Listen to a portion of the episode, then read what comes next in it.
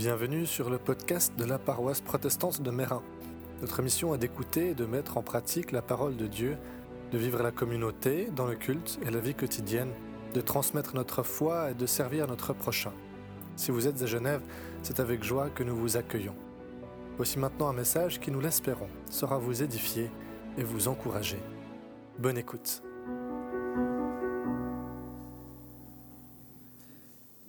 Prions.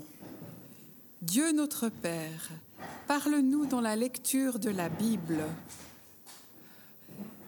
Illumine notre intelligence et rends-nous disponibles à ta voix. Amen. Je vais maintenant vous faire une lecture dans l'évangile de Luc, le chapitre 10, les versets 1 à 21. Après cela, le Seigneur désigna encore soixante-dix autres disciples, et il les envoya, deux à deux, devant lui, dans toutes les villes et dans tous les lieux où lui-même devait aller.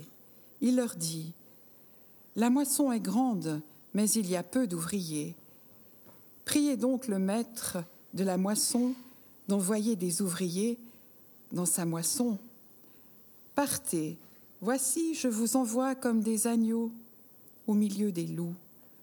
Ne portez ni bourse, ni sac, ni souliers, et ne saluez personne en chemin. Dans quelque maison que vous entriez, dites d'abord que la paix soit sur cette maison. Et s'il se trouve là un enfant de paix, votre paix reposera sur lui, sinon elle vous reviendra. Demeurez dans cette maison-là, mangeant et buvant ce qu'on vous donnera, car l'ouvrier mérite son salaire. N'allez pas de maison en maison. Dans quelque ville que vous entriez et où l'on vous recevra, mangez ce qui vous sera présenté Guérissez les malades qui s'y trouvent et dites-leur, le royaume de Dieu s'est approché de vous. Mais dans quelque ville que vous entriez et où l'on ne vous recevra pas, allez dans ces rues et dites, nous secouons contre vous la poussière même de votre ville qui s'est attachée à nos pieds. Sachez cependant que le royaume de Dieu s'est approché. Je vous dis qu'en ce jour, Sodome sera traité moins rigoureusement que cette ville. Malheur à toi, Corazine, malheur à toi, Bethsaïda, car c'est les miracles qui ont été, qui ont été faits au milieu de vous avaient été faits dans Tyr et dans Sidon il y a longtemps qu'elle se serait repentie en prenant le sac et la cendre. C'est pourquoi au jour du jugement, Tyr et Sidon seront traités moins rigoureusement que vous, et toi, Capernaum, qui a été élevé jusqu'au ciel, tu seras abaissé jusqu'au séjour des morts. Celui qui vous écoute m'écoute, et celui qui vous rejette me rejette, et celui qui me rejette rejette celui qui m'a envoyé. Les soixante-dix revinrent avec joie, disant Seigneur, les démons même nous sont soumis en ton nom. Jésus leur dit Je voyais Satan tomber du ciel comme un éclair. Voici, je vous ai donné le pouvoir de marcher sur les serpents et les scorpions et sur toute la puissance de l'ennemi, et rien ne pourra vous nuire. Cependant, ne vous réjouissez pas de ce que les esprits vous sont soumis, mais réjouissez-vous de ce que vos noms sont écrits dans les cieux. En ce moment même, Jésus tressaillit de joie par le Saint-Esprit, et il dit, Je te loue, Père, Seigneur du ciel et de la terre, de ce que tu as caché ces choses aux sages et aux intelligents, et de ce que tu les as révélées aux enfants. Oui, Père, je te loue de ce que tu l'as voulu ainsi.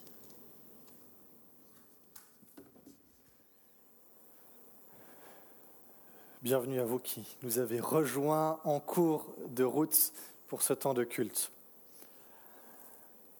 En face de chez moi, il y avait une de ces patrouilleuses scolaires qui, tous les matins, me faisait traverser avec mon aîné quand je l'amenais à la crèche. Je la connaissais un petit peu parce que j'avais célébré les funérailles de son mari. Et puis le jour où elle a pris sa retraite, elle distribuait à chaque personne qu'elle croisait un petit sachet avec dedans quelques chocolats. Je dis, ah, c'est un geste qui est très sympathique. Alors j'ai pris mon petit sachet de chocolat et puis j'ai commencé à l'ouvrir en descendant vers la crèche. Et puis j'ai trouvé caché au milieu des chocolats un petit bout de papier. Et sur ce bout de papier était marqué un verset biblique. Alors quand je suis remonté pour revenir vers la paroisse, je me suis arrêté vers elle. Puis je lui ai dit, mais euh, vous n'avez pas peur d'avoir des problèmes comme ça à distribuer avec votre employeur, à distribuer des versets bibliques? Puis là, elle a un peu rigolé, elle m'a regardé, puis elle m'a dit, mais vous voulez qu'il fasse quoi? Qui me vire le jour où je prends ma retraite. Je me dis, elle a raison. Elle prenait pas trop de risques. Mais en tant que bon réformé, je ne pouvais pas m'empêcher d'admirer un peu puis de lui trouver du courage à cette femme, comme ça, de distribuer un peu à tout le monde des petits versets bibliques, en plus dans le cadre de son travail. Mais ça, ça nous interpelle. Ça m'interpelle en tout cas.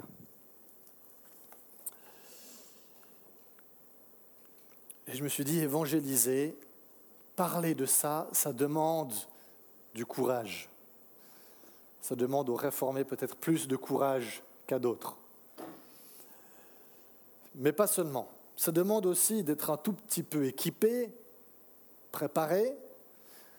Ça demande d'avoir une bonne motivation et aussi de l'humilité. Et puis c'est ça que j'avais envie d'approfondir avec vous ce matin avec le texte de Luc 10. Quelle est notre mission? Quel est notre message? Et quelle est notre motivation à évangéliser? La mission, elle est introduite comme ça. Le Seigneur choisit 72 autres disciples. Alors, c'est une traduction qui met 70, d'autres 72 selon les manuscrits. Euh, voilà, donc bon, 72 autres disciples, donc pas les apôtres, hein, d'autres disciples et il les envoie deux par deux devant lui dans toutes les villes et tous les endroits où lui-même doit aller. Il y a ici deux choses qui doivent, devraient nous interpeller. D'abord, le chiffre de 72, on se rend bien compte que ce n'est pas un chiffre comme ça qui est euh, anodin. Ce n'est pas un chiffre comme qu'on prend au bol, comme 50 ou 100 ou 150. Quoi. 72, c'est quand même précis, mais voilà, en 2023, en Suisse, on a un peu des fois de peine à, se dire, mais c'est quoi, c'est quoi qui, qui veut dire ce chiffre? Alors, si on connaît l'Ancien Testament grec, et en particulier le chapitre 10 de la Genèse, on sait qu'il y a une liste de nations, la liste de toutes les nations qui existent à la surface de la Terre. À votre avis, il y a combien de nations sur cette liste? 72, je vois qu'il y en a qui connaissent très bien Genèse 10. Effectivement, il y en a 72 dans cette liste-là. Alors ça peut nous dire deux choses. Ça peut nous dire d'une part que la mission d'évangélisation, elle est faite pour rejoindre l'ensemble des nations, qu'elle est globale, mais aussi qu'elle concerne, concerne toute l'Église, et pas seulement une élite ou quelques-uns parmi nous, ou seulement les pasteurs, ou seulement les conseillers de paroisse, ou je ne sais pas. C'est toute l'Église vers tout le monde qui est concerné par cette mission de Jésus. Et puis la deuxième chose qui, peut nous interpeller, c'est vers quoi ils sont envoyés. Les disciples sont envoyés devant Jésus avec cette mission qui est en fait de, à quelque part, faire les présentations, de, l'introduire dans des villages et auprès de personnes que Jésus souhaite rencontrer. Et dans la suite du texte, Jésus il précise un tout petit peu. Alors il y il y a beaucoup de choses dans ce texte-là, donc on va passer un peu rapidement sur, sur ce qui vient après, mais dans la nature de cette mission et ce qui est attendu de ses disciples, c'est de prier d'abord. La moisson est grande et les ouvriers ne sont pas assez nombreux, alors priez, leur dit Jésus. La deuxième chose, il leur dit, si on vous accueille, tant mieux, restez, si on ne vous accueille pas, tant pis, vous pouvez partir. Il n'y a pas besoin de forcer, il n'y a pas besoin d'insister lourdement. Si ils n'ont pas envie d'écouter ce que vous avez à dire, ben, ce n'est pas grave, vous avez le droit de continuer votre route. Et troisièmement, guérissez les malades. Travaillez à rendre le monde et la société meilleurs. réparer là où il y a quelque chose à réparer, consoler là où il y a besoin de consolation, libérer ceux qui en ont besoin. C'est finalement un appel à ne pas être juste dans le discours, mais à être vraiment en prise avec le monde et avec ce qu'il vit au plus près des gens. C'est un appel à avoir de la compassion et de la miséricorde. Le quatrième élément que Jésus aborde, c'est le message. Et c'est là le cœur de toute l'action d'évangélisation. Dites à tous, maintenant, le royaume de Dieu est près de vous. Alors si on devait chercher un peu dans un dictionnaire ce que veut dire évangéliser, on aurait une entrée qui dit en substance, évangéliser, c'est annoncer l'évangile. On se dit, bon, d'accord, mais c'est quoi l'évangile? Alors on cherche ailleurs dans, euh, dans le dictionnaire, on remonte un tout petit peu, et on voit évangile, ça signifie bonne nouvelle. c'est une bonne nouvelle. Mais le mot grec qu'il y a derrière, euangelion, ce n'est pas un mot qui a été inventé par les premiers chrétiens pour parler de Jésus. C'est un mot qui existait déjà et qu'ils ont repris à leur compte. On le trouve par exemple pour parler de Jules César avec un texte qui commence en disant Voici l'évangile de Jules César. Parce que ce mot évangile, il était utilisé pour parler d'un événement qui marque un tournant majeur dans l'histoire, qui concerne tout le monde et qui demande une réponse. Alors quand avec les premiers chrétiens, nous disons évangile de Jésus-Christ, c'est ça que nous disons, que sa venue, c'est un événement qui marque un tournant radical de l'histoire, qui concerne tout le monde et qui demande une réponse en retour. Cet événement, c'est qu'en Jésus, Dieu s'est fait homme, ce royaume, ce règne de Dieu s'est fait proche, et ça, ça change tout. On ne peut pas ne pas transmettre une si bonne nouvelle que Dieu s'est fait proche de nous. Alors évidemment, la question, elle est polémique, surtout actuellement à Genève avec tous les débats autour de la loi sur la laïcité, entre euh, relativisme et ce que la Cour, euh, je ne sais plus laquelle, appelle une laïcité active, où activement on dit il y a certaines choses qu'on ne peut pas faire publiquement. En l'occurrence, il parle des baptêmes, mais le discours général, c'est de dire on peut croire ce qu'on veut, il faut juste pas trop en parler. Il ne faut pas que ça se voit, il ne faut pas que ce soit trop manifeste. Et surtout ne pas chercher à convaincre d'autres qu'il y aurait là quelque chose de l'ordre de la vérité. Le problème, c'est que ce genre de discours se présente comme une vérité qu'il faudrait accepter, qu'il faudrait à laquelle il faudrait se convertir. Ça cherche à imposer une certaine vision du monde et une certaine vision de Jésus aussi, en relativisant qui il est et qui il peut être. Quand on dit il ne faut pas parler de Jésus, on fait une affirmation très forte à son sujet, en disant c'était peut-être quelqu'un de sympa, avec des idées intéressantes, mais sans plus. Certainement pas Dieu. Alors si c'est légitime de chercher à convaincre le monde de cela, c'est tout aussi légitime de chercher à annoncer que en Jésus, le royaume de Dieu est proche de nous. Ceci étant dit, et surtout quand on pense à l'évangélisation, on se rend compte qu'il y a des manières de faire qui sont problématiques. Et c'est souvent sur ces manières problématiques que d'autres peuvent s'appuyer pour dire non, non, il ne faut pas. Et c'est de ça dont il est question dans la suite du texte et aussi de mon message. Quand les disciples reviennent, ils sont partis, ils ont été envoyés, ils ont fait ce que Jésus demandait, ils reviennent et ils sont tout contents. On lit, ils sont pleins de joie et ils disent, Seigneur, même les esprits mauvais nous obéissent quand nous leur donnons des ordres en ton nom. Et Jésus les remet tout de suite à leur place en disant, ne soyez pas joyeux parce que les esprits mauvais vous obéissent, mais soyez, joyeux que Dieu a écrit votre nom dans les cieux. Alors qu'est-ce qui se passe? Est-ce que c'est une mauvaise chose que les personnes soient libérées, délivrées d'influences spirituelles malfaisantes? Bien sûr que non. Est-ce que les disciples auraient outrepassé une prérogative qui appartenait que à Jésus et puis qui n'était pas la leur? Non plus, Jésus leur dit bien, je vous ai donné, moi je vous ai donné le pouvoir d'écraser toute la puissance de l'esprit mauvais. Alors quel est le problème? Si ce qu'ils faisaient n'était pas mauvais et puis s'ils avaient le droit de le faire. Le problème, c'est que les disciples ne se réjouissent pas que des personnes soient libérées. Ils ne reviennent pas vers Jésus en disant Ah, c'est super, il y, a des familles qui ont été réunies, qui ont été réconciliées, il y a des personnes qui ont été guéries, il y a des gens qui avaient des, des esprits mauvais qui ont été libérés, et c'est super parce que les gens, ils sont mieux, le monde est meilleur.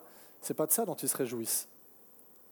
Ils disent à Jésus, regardez, même les démons nous obéissent à nous.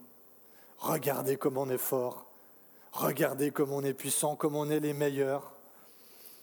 Ce qui les motive, c'est ça, c'est leur pouvoir, c'est leur renommée, leurs accomplissements. Ils disent, ah, on est fort. Et ça, c'est une très très mauvaise motivation pour l'évangélisation. Mais il y a une bonne motivation que Jésus leur donne. Il leur dit, réjouissez-vous que votre nom est déjà inscrit dans les cieux. Alors à l'époque, avoir son nom inscrit, aujourd'hui on a tout le temps notre nom qui est écrit partout, du coup c'est plutôt quelque chose qui nous énerve qu'autre chose, surtout quand c'est sur de la pub. Mais à l'époque, avoir son nom écrit à quelque part, ça avait une valeur. Dans une ville, seulement les citoyens qui avaient du coup des droits avaient leur nom qui était écrit dans le registre de la ville. Ce que Jésus leur dit, votre nom est déjà inscrit dans les cieux. On n'a pas besoin de se justifier spirituellement. On n'a pas besoin d'être spirituellement performant ou meilleur que les autres, d'avoir plus d'influence, de pouvoir, d'avoir plus de monde occulte ou que sais-je. On n'a pas besoin d'accumuler de la renommée. Notre nom est déjà inscrit dans les cieux. C'est déjà fait. L'expérience la plus proche de ça à laquelle je pouvais penser, c'est celle d'aller au restaurant. Alors pas n'importe quel restaurant, mais l'expérience d'aller à l'hôtel de ville de Crissier. J'habitais pas très loin, donc du coup, c'était où on allait pour fêter les grands événements. Alors, il y a à peu près tout le monde qui peut aller à la porte. Ça, ça va, sur la petite place, donc on y va. Mais tout de suite, c'est quelqu'un qui est là avec, avec, Alors, je ne sais plus, ça fait un moment si c'était un livre ou sur l'ordinateur, mais voilà, il y a un livre, et du coup, on doit dire il y a mon nom qui est écrit. J'ai une réservation, c'est au, nom de, au nom de Philippe Gaula. Puis là, la personne regarde, dit Ah oui, monsieur Gaula, vous, effectivement, bienvenue. J'aurais pas été bienvenu s'il n'y avait pas mon nom. Mais bienvenue. Puis on m'enlève ma veste, et puis on m'accompagne à une table qui a été préparée juste pour moi et, les autres convives. Et puis pendant tout le repas, non seulement la nourriture est délicieuse, mais on m'appelle par mon nom aussi. On vient vers moi, Monsieur Gola, comment se passe le repas? Je dis, il se passe très bien, merci. Et puis euh, tout le cadre est beau, les sièges sont confortables. J'avais mon nom inscrit. Ce que Jésus dit, c'est Votre nom est déjà inscrit dans le royaume. Alors je crois que ce n'est pas un hasard si la Bible utilise souvent l'image du repas ou du banquet pour parler du royaume de Dieu. À mon avis, il y a un truc là qui, moi, me plaît bien. Hein, qui, moi, plaît bien. Mais il y a une différence fondamentale entre les deux, entre l'hôtel de ville de Crissier et le royaume de Dieu. Déjà, je ne pense pas que c'est au même endroit. Mais à la fin du repas, qu'est-ce qui se passe? On nous apporte la facture. Et là, vous avez meilleur temps et intérêt d'avoir soit bien travaillé, bien économisé pour pouvoir payer, soit de savoir courir très très vite si vous ne voulez pas avoir trop de problèmes. Avec le royaume, Jésus nous dit non seulement quand vous arriverez à la porte, il y a déjà votre nom qui est écrit. Vous pouvez dire à Saint-Pierre, euh, une réservation, c'est pour Philippe Gola. Il vous dira Ah oui, effectivement. Pour Marinette Payot, il dira Ah oui, Marinette, bienvenue. Mais il nous dit en plus La facture, elle a déjà été payée. Vous en faites pas. Elle a déjà été payée. J'aime autant vous dire que la facture du royaume, elle est un peu plus élevée que la facture d'un restaurant étoilé au guide Michelin. La bonne motivation, donc, c'est pas de marquer des points, de, d'accumuler un pactole spirituel ou que sais-je, d'accomplir quelque chose, d'être performant. Ce type de motivation, c'est ce qui conduit dans l'évangélisation et plein d'autres choses à finalement manipuler, à faire preuve de coercition pour que les, les gens viennent quand même, pour qu'ils disent ce qu'on a envie qu'ils disent et d'autres choses. Ce n'est pas la bonne motivation. La bonne motivation, elle est ancrée dans la grâce. C'est ce que Jésus est en train de nous dire. C'est par grâce que notre nom est inscrit dans les cieux. C'est donc uniquement avec une posture d'humilité, de reconnaissance et avec un vrai désir de partager cette grâce avec d'autres qu'on est invité à aborder cette question de l'évangélisation, de l'annonce de la bonne nouvelle. Pour essayer de résumer brièvement, chaque personne qui se met à la suite du Christ est également envoyée avec une mission bien particulière, celle de transmettre, d'annoncer cette bonne nouvelle de la venue de Jésus. Cette mission elle demande du courage, certes, et Jésus le dit bien, nous sommes envoyés comme des brebis parmi les loups, et pas l'inverse. Mais nous ne sommes pas seuls, on est envoyés avec d'autres déjà, deux par deux. Et puis Jésus nous équipe, il nous donne ce dont on a besoin.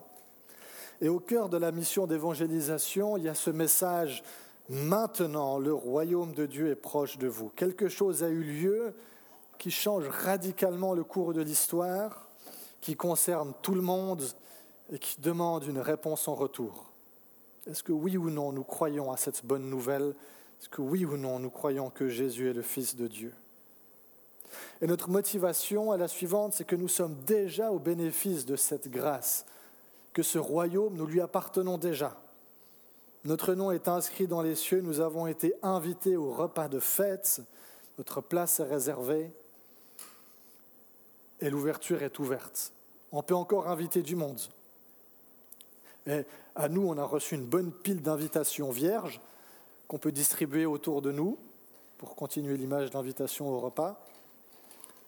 Avec cette question qui nous est posée, eh bien, avec qui est-ce que nous aimerions nous asseoir à cette table du royaume? Amen.